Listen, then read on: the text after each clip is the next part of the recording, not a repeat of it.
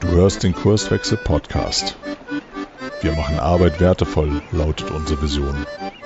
Im Podcast sprechen wir über lebendige Organisationen, den Weg dorthin und die Nutzung von modernen Arbeitsformen.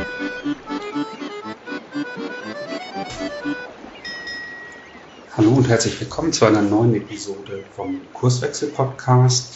Mein Name ist Frank Böfes und ich werde heute über das Thema moderne Arbeitsformen sprechen, ähm, was das Ganze mit Agilität zu tun hat und ich werde auch versuchen, mit einigen Missverständnissen und Mythen aufzuräumen.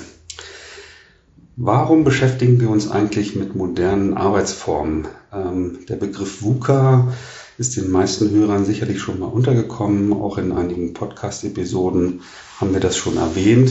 Da geht es ja bekanntermaßen darum, dass die Welt sich halt in den letzten Jahren massiv verändert hat. Das heißt, es ist eine sehr hohe Veränderungsdynamik und Veränderungsgeschwindigkeit zu beobachten.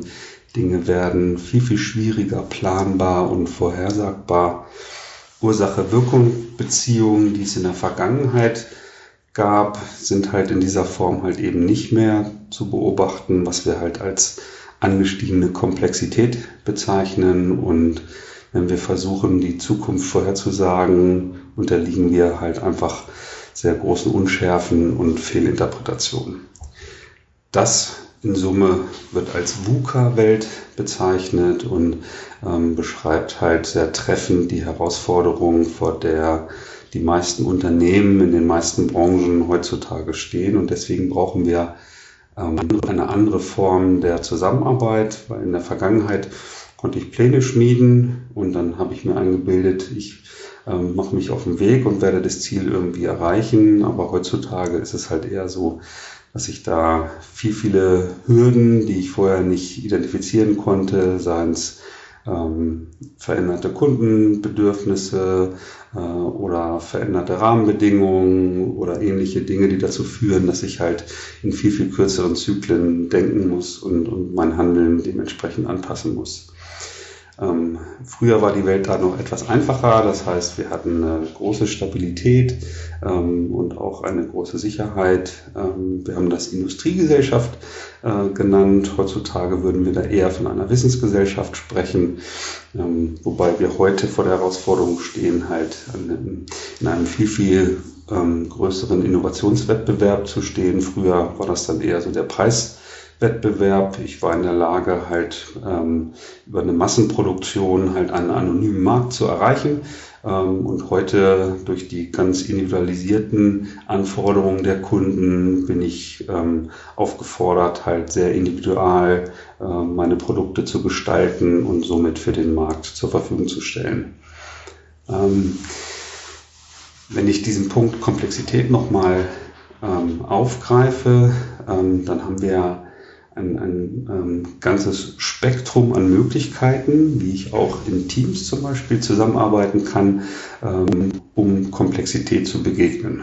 Und ähm, wir gehen heute davon aus, dass es natürlich nach wie vor Fragestellungen gibt, die eine sehr niedrige äh, Komplexität beinhalten. Zum Beispiel, wenn es darum geht, einen Urlaubsantrag ähm, zu genehmigen oder so, da muss ich halt nicht ähm, eine intensive Teamarbeit ähm, praktizieren, sondern das ist halt ein einfaches Problem, lässt sich auch auf einfache Art und Weise lösen. Ähm, wenn ich mir aber Fragestellungen überlege, die halt eine deutlich höhere Komplexität ähm, beinhalten, beispielsweise eine neue App zu entwickeln oder ähm, im Marketingumfeld äh, eine neue Kampagne in einem ganz neuen Markt mir zu überlegen, dann muss ich andere Möglichkeiten ausschöpfen, ähm, um solche Fragestellungen zu beantworten. Ähm, zwei Begriffe möchte ich in dem Zusammenhang nennen und erklären. Zum einen die Adaptivität. Das heißt, ich muss mich im Gegensatz zu früher viel, viel schneller an die veränderten Umweltbedingungen anpassen. Ähm, das mache ich, indem ich halt die Umwelt viel bewusster wahrnehme, dann sehr schnell in die Lösungsfindung gehe, Dinge sehr schnell umsetze und ausprobiere und vom Markt her ähm, eine unmittelbare Rückkopplung bekomme, also ein Feedback bekomme von Kunden, ähm, die ich dann wieder als Basis nehme für die, für die nächsten Schritte in meiner Produktentwicklung. Diese Adaptivität reicht aber natürlich nicht aus. Das Zweite, was notwendig ist, ist eine Innovativität.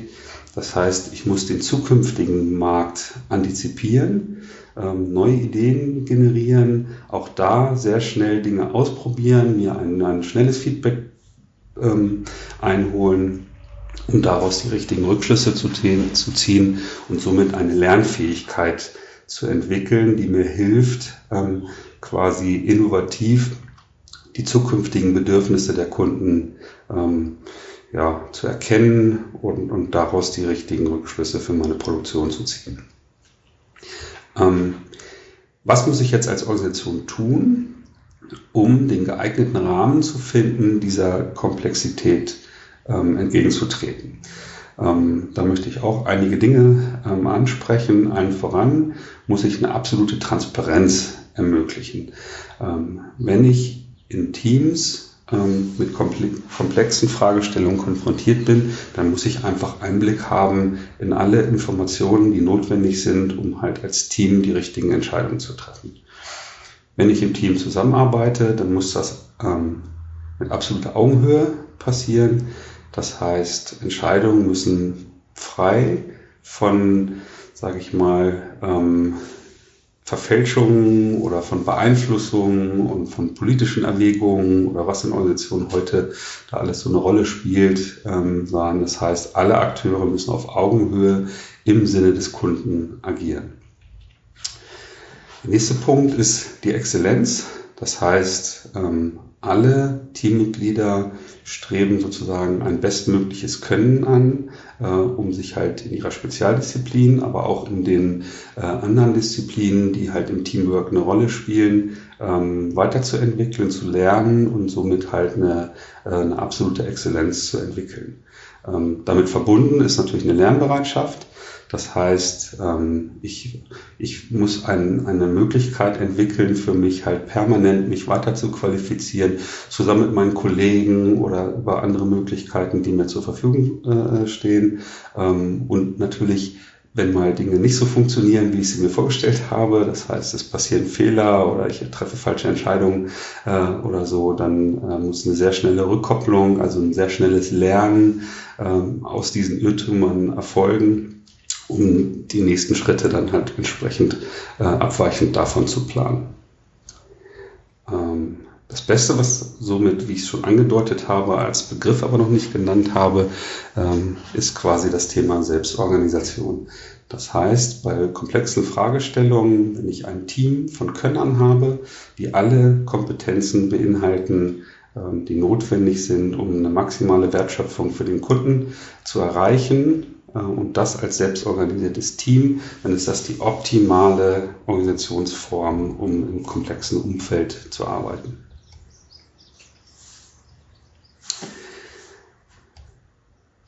Ich versuche jetzt nochmal mit einigen Missverständnissen aufzuräumen, äh, wenn es um diesen Begriff Agilität äh, geht. Ähm, in vielen Organisationen, ähm, in denen ich unterwegs bin, wird Agilität schon damit verbunden, wenn ich eine Methode oder eine Praktik ähm, mir antrainiere, ein, ein Board benutze, also um einen Arbeitsprozess äh, sichtbar zu machen. Das wird dann in der Regel schon als Agilität ähm, bezeichnet.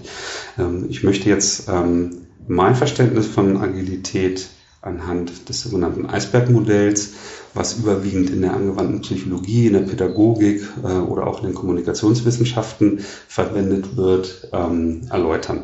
Das Eisbergmodell sagt im Endeffekt ähm, ganz vereinfacht aus, dass es halt einen, einen kleinen Teil oberhalb der Wasseroberfläche gibt, der sichtbar ist, ähm, aber einen viel, viel größeren Teil unterhalb der Wasseroberfläche. Ähm, und dieser Teil ähm, der unter der Wasseroberfläche liegt, ist halt ähm, wesentlich kraftvoller als das, was halt ober der, oberhalb der Wasseroberfläche ist. Ähm, wie gucke ich jetzt auf das Thema Agilität? Die sichtbaren Dinge, ähm, die in Organisationen sehr schnell ausprobiert werden und, und äh, auch für Kollegen oder für Externe sichtbar sind, sind dann genau die Dinge, die ich eben schon angedeutet habe. Das heißt, ähm, es werden Taskboards genutzt oder es werden Tools äh, genutzt, um To-Do-Listen zu verwalten. Ich denke da an, an sowas wie Trello oder Jira oder, oder ähnliches. Es werden auch prozessuale Konventionen festgelegt, wie eine Zusammenarbeit äh, funktioniert oder es werden Praktiken eingeübt und, und ähm, angewendet wie Scrum als, als Framework ähm, oder äh, Kanban. Ähm, das sind halt so die gängigen ähm, Prozessmodelle oder Prozesspraktiken, ähm, die allesamt natürlich richtig und wichtig sind. Das möchte ich hiermit äh, außerordentlich betonen, die aber auch zu diesem Teil des Eisbergs gehören, der oberhalb der Wasseroberfläche ist und somit ähm, zwar sichtbar sind, aber eigentlich nicht die notwendige äh, Kraft entwickeln, die ich halt in einem unternehmerischen Wandel äh, zwingend benötige. Wenn wir uns dann gedanklich weiter in Richtung Wasseroberfläche oder dann schon unter die Wasseroberfläche äh, bewegen, dann würde ich so einen Begriff nennen wie die Orientierung an Prinzipien. Ähm, zum Beispiel die Prinzipien aus dem Agilen Stil äh, genommen schon eine sehr, sehr schöne Orientierung für die Zusammenarbeit in Teams im agilen Umfeld äh, beinhalten. Aber noch kraftvoller ähm, sind aus meiner Sicht dann, ähm, die, Orienti ist dann die Orientierung an, an Werten. Scrum liefert daher ein Set an, an Werten schon mit, aber ich lade Teams zusätzlich noch ein, sich mal über eigene Werte oder Teamwerte äh, Gedanken zu machen, auch mal über ähm, Kommunikation zu sprechen, über ähm, die Art und Weise, wie wir uns im Team Feedback geben, äh, zu sprechen und sich somit ähm, weiterzuentwickeln. Die höchste Stufe und somit das, was halt am weitesten unterhalb der, der Wasseroberfläche meines gedanklichen Eisbergs liegt, ähm, würde ich mal als Mindset oder Haltung äh, bezeichnen.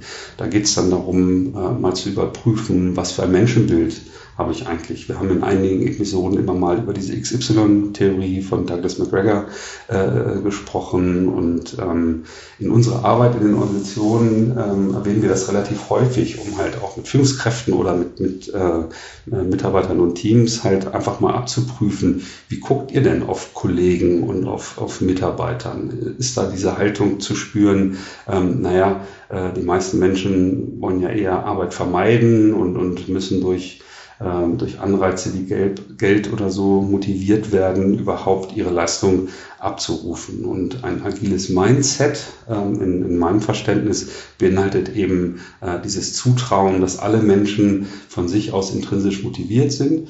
Ähm, der eine oder andere hat das vielleicht ein wenig verlernt, aber ich möchte jedem die Chance geben, ähm, sich da halt wieder hinzuentwickeln, wie wir auf die Welt kommen mit einer äh, maximalen Neugier, äh, neue Dinge zu, zu lernen, mit einer Neugier Dinge auszuprobieren und so weiter. Somit ist dieses Menschen Bild, für dieses Mindset ähm, sehr, sehr wichtig. Genauso diese Bereitschaft ähm, zu kontinuierlichem Lernen. Das ist, weiß Gott, keine Selbstverständlichkeit in der heutigen Zeit, aber ähm, für dieses echte agile Mindset unerlässlich. Das heißt, es gibt so viele Dinge, die sich halt verändern und wenn ich da nicht gewillt bin, äh, mich darauf einzulassen, halt ähm, mir immer wieder neue Dinge anzueignen, äh, von den Kollegen zu lernen, äh, von einem Netzwerk zu lernen, was ich mir vielleicht selber sozusagen suche, um, gemeinschaftlich neue Themen mir zu erschließen und so weiter, dann werde ich irgendwann auf der Strecke bleiben. Ähm, ein, ein Mut, was ja auch einen Wert darstellt, aber einen Mut zu entwickeln, ähm, wirklich die Verantwortung für mein Handeln zu übernehmen. Das klingt jetzt so lapidar, ähm, aber viele Menschen vertrauen dann doch darauf. Ne? Es gibt dann noch jemand, der äh, das kontrolliert, was ich tue, oder es gibt einen, einen Chef, äh, der dann doch noch die finale Entscheidung trifft oder so. Ne? Aber wenn ich im Team, als selbstorganisiertes Team ähm, arbeite, dann ist es schon sehr, sehr wertvoll, wenn alle im Team die Verantwortung für das, was wir halt tun, äh, übernehmen mit allen Konsequenzen. Und ähm, Fehlerkultur hatte ich schon angesprochen. Äh, es darf dann auch mal was schiefgehen, wenn ich die richtigen Rückschlüsse ziehe, ähm, dann ist das alles okay halt. Ne? Aber das, ist, das beinhaltet genau diesen Mut, halt die Verantwortung zu übernehmen. Das gleiche gilt für eine Haltung der Großzügigkeit. Also nicht alles, ähm, was ich tue, auf eine Goldwaage zu legen und, und ähm, zu fordern, dass ich dafür auch eine Gegenleistung zu bekomme, sondern äh, auch in Vorleistung zu gehen und darauf zu vertrauen, ähm, ja, dass ich die notwendige Stütz Unterstützung von anderen dann auch bekomme oder die notwendige Wertschätzung äh, ähm, bekomme und so weiter. Ähm, das Thema Augenhöhe hatte ich auch schon angesprochen. Das gehört für mich auch zu diesem ähm, sehr, sehr wichtigen Mindset.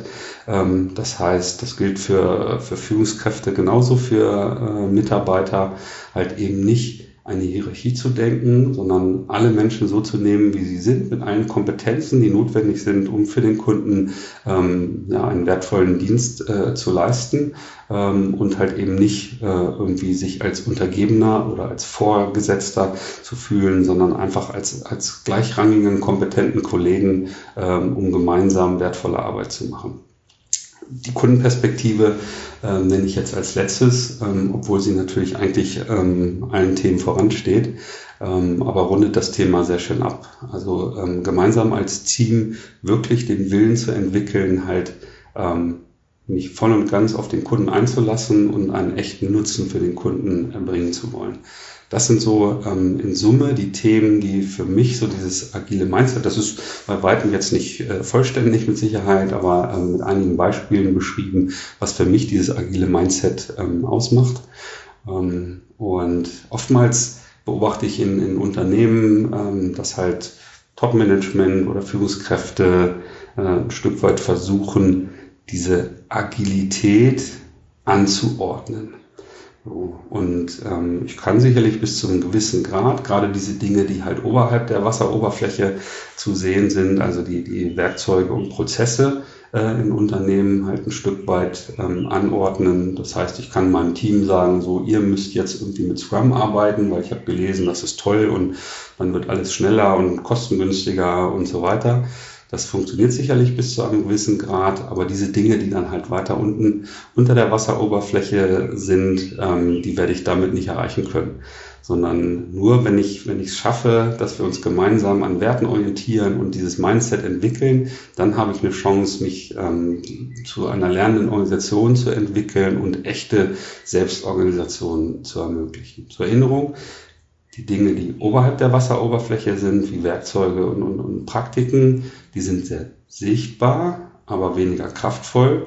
Und die Dinge wie Werte und Mindset, ähm, die unterhalb der Wasseroberfläche sind, die sind halt weniger sichtbar, ähm, weil es viel mehr um Soft Skills und ähnliche Dinge geht, aber halt viel, viel kraftvoller in meinem Veränderungsprozess.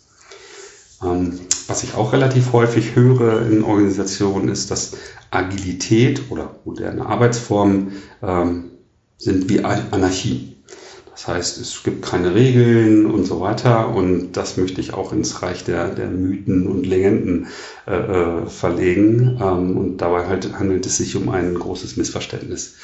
Wenn ich bestimmte Praktiken wie Scrum beispielsweise nutze, dann handelt es sich ja schon um ein sehr detailliert beschriebenes Framework, ähm, was mir ermöglicht, ähm, im Team ähm, zusammenzuarbeiten und mich zu organisieren.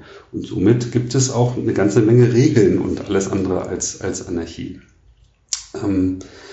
Das Thema, ähm, dass es unter Umständen möglich sein könnte, Agilität anzuordnen, hatte ich eben schon äh, thematisiert. Ähm, ich glaube, wie schon gesagt, bis zu einem gewissen Grad mag das sein, aber dann handelt es sich halt wirklich nur an, an, äh, trainierte äh, Praktiken und Methoden, aber halt eben nicht ein, ein wirkliches Mindset, was aber ähm, sehr notwendig ist, um ähm, den großen, großen Wandel, der in den meisten Organisationen vollzogen werden äh, muss, ähm, in den Griff zu bekommen. Ähm, ein weiteres Missverständnis, was ich relativ häufig höre, ist, dass in modernen Organisationen Führung nicht mehr erforderlich ist. Ähm, das ist aus meiner Sicht ähm, genauso Quatsch. Führung ist in allen Organisationen, immer wenn Menschen zusammenarbeiten, notwendig.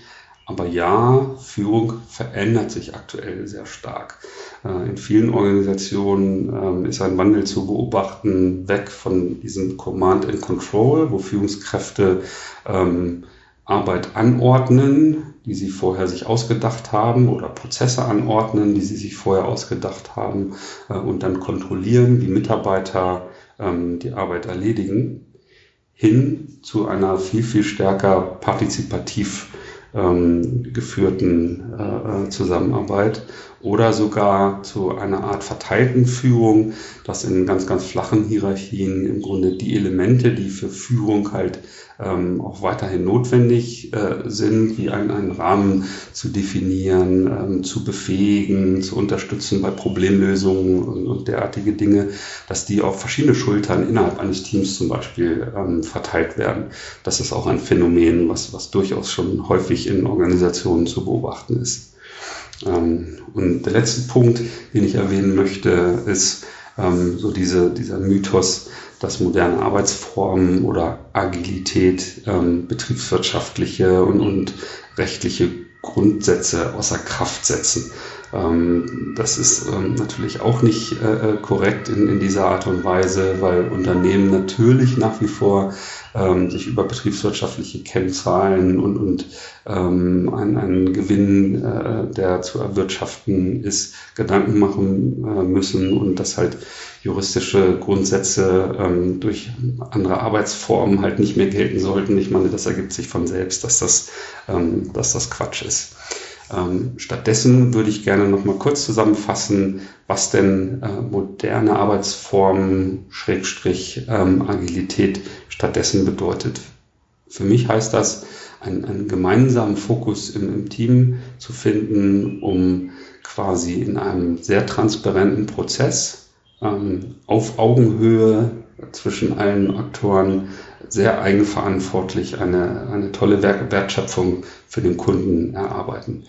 Das klingt relativ simpel und ist auch leicht zu verstehen, aber in der Praxis ist es natürlich sehr, sehr herausfordernd, ähm, sich in so eine Richtung zu entwickeln und es braucht einfach Zeit ähm, und, und ähm, viel Kommunikation und Austausch und Offenheit, um, um da an diesen Punkt zu kommen. Und das Lernen, das hört auch nie auf. Also wer einmal damit anfängt, äh, wird nie fertig werden. Und wer behauptet, so jetzt sind wir agil oder jetzt sind wir ganz modern ähm, aufgestellt, naja, das ist dann ähm, eine, äh, ja, äh, eine Beobachtung für einen Moment oder also eine Momentaufnahme ähm, und darf nicht dazu führen, dass ich sozusagen mich hinlege und denke, jetzt bin, sind wir endoptimiert, äh, sondern es geht immer weiter, weil die Einflüsse und die Dynamik wird eher noch zunehmen in den nächsten Jahren ähm, und alle ähm, Organisationen sind herzlich eingeladen, den, den, Rahmen dafür zu schaffen, dass alle Mitarbeiter äh, voller Leidenschaft und, und, und Freude äh, an diesem Veränderungsprozess teilnehmen.